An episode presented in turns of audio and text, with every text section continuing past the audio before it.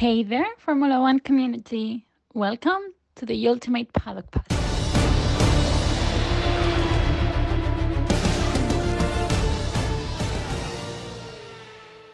Tres por dos es la mejor manera que podemos usar para describir lo que ha pasado este fin de semana. De las cinco carreras que hemos vivido, tres las han ganado españoles y dos las han ganado italianos. El sábado, Jorge Martín se hacía con la victoria de la carrera de sprint de MotoGP. Y por la noche, Alex Palau ganaba la primera carrera en Indianápolis de la IndyCar. El domingo, Daniel Gado hacía sonar el himno español en Le Mans, para que después Tony Arbolino y Marco Bezzecchi hicieran sonar el italiano. ¿Listos para saber qué pasó? Dentro Ricardo. A las 3 de la tarde, hora española, el sábado, empezaba la carrera al sprint de MotoGP, de la, del Gran Premio número 1000 de la historia del Mundial de Motociclismo.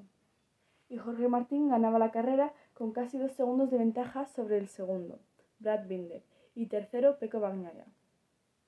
Esta es la primera victoria de Jorge, aunque sea una sprint, desde agosto de 2021. El madrileño hizo una salida espectacular desde el quinto puesto, que después confesó haberla estudiado de Bastianini el año pasado, que también se llevó la victoria. Y en la tercera curva de la tercera vuelta adelantaba a Bagnaia y les decía al grupo hasta luego Mari Carmen, habiendo una ventana de entre 2 y 2 segundos y medio hasta el final de carrera. Por otra parte, y volviendo a la competición, después de Portugal estaba Márquez, que acabó quinto, a pesar de estar en posición de podio durante muchas vueltas de carrera y eso puede que tenga que ver con el nuevo chasis eh, Calex de la sonda. Luca Marini fue cuarto con Johan Zarco sexto, Bezzecchi séptimo por delante de las Aprilias de Espargaró y Viñales y la sonda satélite de Nakagami y Rins. Joan Mir fue decimocuarto con Alex Márquez detrás de él mientras que Fabio Quartararo se fue al suelo al igual que Augusto Fernández.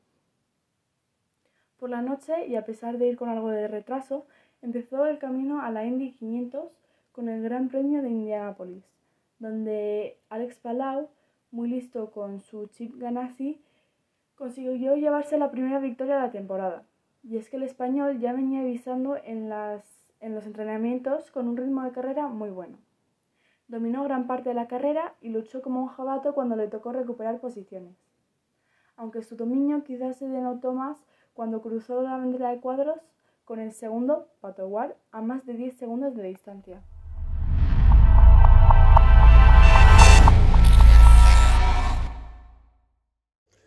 Palou ya empezó con una estrategia distinta a los demás, ya que se la jugó con neumático blando en la salida mientras el resto del top 7 montaba duro. Aunque no fue el único, ya que por detrás Casi todos optaron por el blando, a excepción de Marcus Armstrong, Devlin De Francesco, Linus Vickey, Stingray Job, Benjamin Perdensen y Helio Castroneves. Estos se aprovecharon del neumático en la salida, ya que ganaron posiciones. Palou adelantó a Rosenqvist y a Lundgaard en las primeras curvas y se puso en cabeza antes de acabar la primera vuelta. Y menos mal, porque a la siguiente ya hubo bandera amarilla. Loeb Peleando con Grosjean, se fue de largo y se llevó por delante a Malucas, quedándose los dos compañeros de equipo fuera de juego. Mientras, Romain tenía que entrar a cambiar alerón delantero como Scott McLaughlin. Callum Elliott y Graham Rahal también aprovecharon para parar. En la vuelta 6 teníamos de salida, y Palou seguía lo suyo. Se mantuvo primero y abrió hueco con Lundgaard, hasta llegar a los 3 segundos en la vuelta 10. El danés tenía detrás a los tres McLaren, Rossi, Rosenqvist y Howard y cuatro segundos detrás de ellos estaban Newgarden, Herta, Harvey, Ericsson y Armstrong. Pero por detrás Kyle Kirkwood acababa contra Will Power al intentar entrar en un hueco que no existía y acabó sancionado, cayendo hasta el vigésimo tercera posición. Los pilotos llegaron a la vuelta 12 para pit stops, pero Palou alargó con sus neumáticos blandos y apretó para abrir un hueco de 5 segundos, para acabar parando en la vuelta 18, cuando ese gap se había reducido un segundo. Salió decimotercero, pero con todo lo delante sin parar. Dos vueltas más tarde, era Lundgaard quien entraba y salió por detrás de Alex, quien se aseguró el liderato una vez que todos estos hubieran parado. O eso creía, porque el tráfico que se encontró de español le jugó en contra. Le costó adelantar a Kirkwood, y eso hizo que el danés con ruedas más blandas se acercara, y en la vuelta 24 lo adelantó, heredando así el, liderato virtual, porque Rahal aún tenía que parar. Por detrás quedaron Rosenqvist, Howard, Rossi, Newgarden, Herta, Eriksson y Vickey en el top 10. Graham paró en la vuelta 30 y Christian lideraba con Palou a 1,5 aguantando los ataques del McLaren de Rosenqvist, que tenía detrás a sus compañeros de equipo y a 7 segundos el grupo liderado por Newgarden hasta que Eriksson adelantó al de Nashville. El segundo round de parada salió en la vuelta 40, con McLaren y Ferrucci mientras Armstrong molestaba a Palou al estar doblado. Por detrás, Rosenbix tenía la nuca a Howard, lo que favoreció a Palou para abrir hueco e ir a por Lungar, a quien los blandos le decían adiós muy bueno. Gracias a eso redujo el gap a seis décimas y adelantó el danés en la vuelta 42, empezando así la vuelta 43 con 1,3 segundos sobre él. Pero quizá la clave de la victoria se la debemos a Howard, y es que el McLaren paró pronto, mientras Alex lo, hacía en la vuelta 44 salió delante de Christian y pegado a Pato, quien llevaba hablando. Palou se enganchó al mexicano y vuelta y media más tarde lo adelantaba, recuperando así el liderato virtual. Dos vueltas más tarde adelantaba a Brahal y se quedaba a 10 segundos de Scott Dixon, quien aún tenía que parar, mientras por detrás Lundgaard también adelantaba a Pato.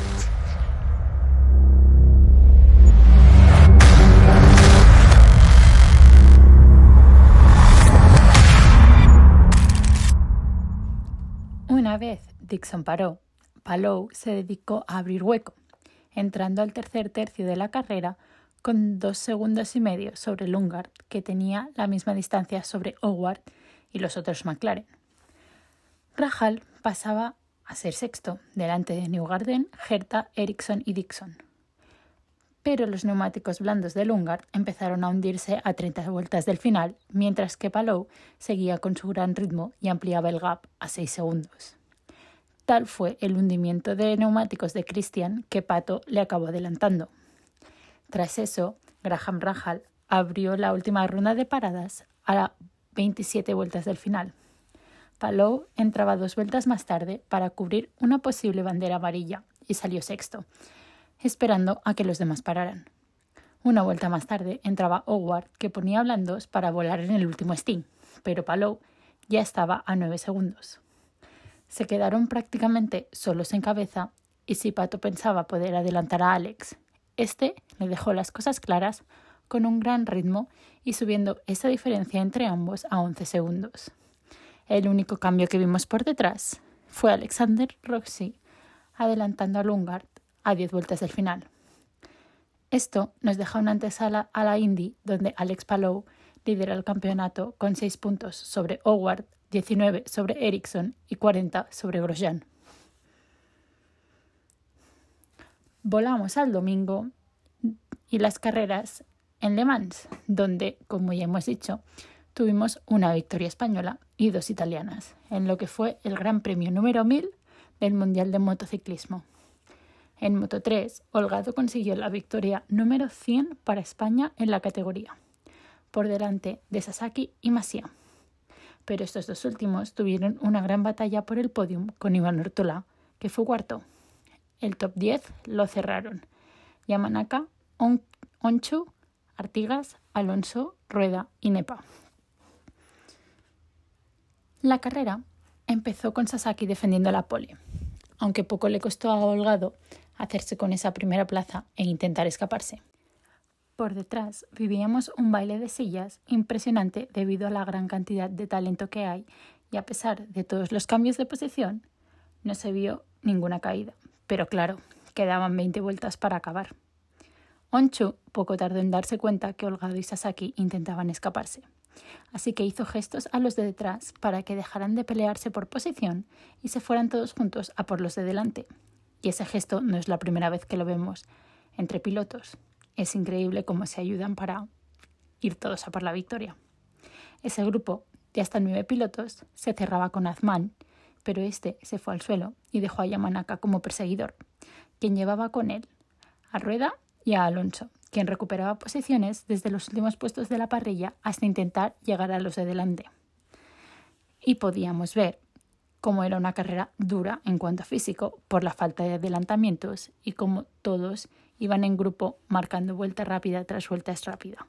Y eso, como no, acabó traduciéndose en caídas como la de Miño, que rompió algo el grupo y por lo tanto separaba el pelotón de cabeza con el segundo grupo, donde veíamos a gente irse al suelo. Daniel Gado se mantenía líder con Sasaki, Onchu y Ortola detrás, pero aún quedaba mucho y poco tardaba en llegar una de las sorpresas de la carrera. Diego Moreira se iba al suelo y no podía volver a la carrera, lo que marcaba el instante de atacar en el top 7 de cabeza, buscando ir más rápido para conservar esas posiciones en caso de bandera roja.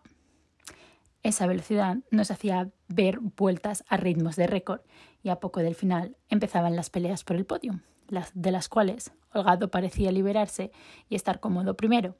Incluso podía irse un poco cuando Masia atacaba a Ortola y a Sasaki.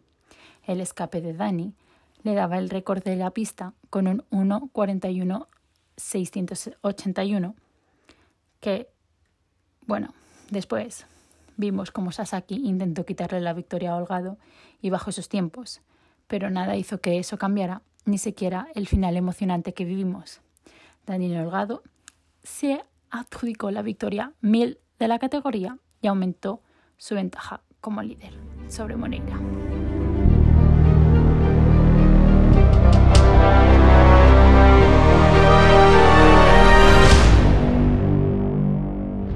Otro que también amplió su ventaja como líder del campeonato de Moto 2 fue Tony Arbolino, quien se llevó la victoria de la categoría, mientras Pedro Acosta se iba al suelo tras vivir un gran susto con Arenas, González y Canet. En la salida, López y Arbolino destacaron por encima de Lowes, aunque este no salió mal, simplemente se quedó atrás tras subir marchas. Alonso vio que podía adelantar y se puso líder, seguido de Arbolino, Lowes, Acosta, Aldeguer, Chantra, Salak, Vietti, Arenas y González. Pero mientras Arbolino y López luchaban por el liderato, las caídas empezaban por detrás. Sam Lowes se iba al suelo y casi se llevaba por delante a su compañero de equipo, pero era una curva más tarde cuando se nos paraba el corazón. En una nube de polvo veíamos por detrás volar tres motos, y es que Alberta Arenas se fue al suelo, y Manu González y Aaron Canet, que venían detrás, no pudieron hacer nada por evitarlo y chocaron, volando las motos por los aires. Afortunadamente, los tres pilotos salieron de esa conscientes, y lo más grave que sufrieron fue la contusión en el tobillo de Canet. Este incidente provocó una bandera roja y como no se habían completado tres vueltas, todos recuperaban sus posiciones originales en la nueva carrera a 14 vueltas. Eso significaba que los pilotos accidentados, Lowes, vamos, podían volver a correr si ponían la moto a punto, pero el equipo de Sam, por mucho que lo intentó y lo consiguió, lo hizo 10 segundos tarde y se cerró el pit lane antes de que el británico pudiera salir. Tuvo que salir el último y desde boxes. En la resalida, Arbolino salió como un tiro y se puso delante de López y Acosta, adelantó a Salac para ser tercero. El italiano intentó irse y consiguió abrir hueco con los españoles, pero Acosta iba a la caza y se propuso adelantar a López, quien resistió bien, pero finalmente fue el murciano quien se puso segundo a pesar de llevarse un susto. Pero Tony iba lo que iba. Batió el récord de carrera en la segunda vuelta y subió el gap por encima del segundo, mientras Acosta respondía en el tercer giro batiendo el récord y cerrando el gap a siete décimas, mientras Salak adelantaba a López para meterse en posición de podium. Acosta seguía con la persecución, pero el italiano iba muy rápido, hasta el punto que ese ritmo hizo que Acosta se equivocara. Pisó un piano y se cayó en la curva 7, dejándole la victoria en bandeja de plata al de Turín. Y aunque se relajó y permitió que Salak y López se acercaran hasta menos de medio segundo, tenía algo guardado que hizo que toda maquinación de victoria que pudiera tener el checo se fuera a freír espárragos. El italiano no se puso nervioso y aguantó la diferencia con el piloto Gresini para llevarse la victoria. Salak y López cerraron el podio, mientras que el top 10 lo completaron Celestino Vietti, Jake Dixon, Somkiat Chantra, Barry Baltus, Fermín Aldeguer, Ay Ogura y Sergio García Dols. Sam Lowes pudo remontar y cazó un punto al acabar decimoquinto.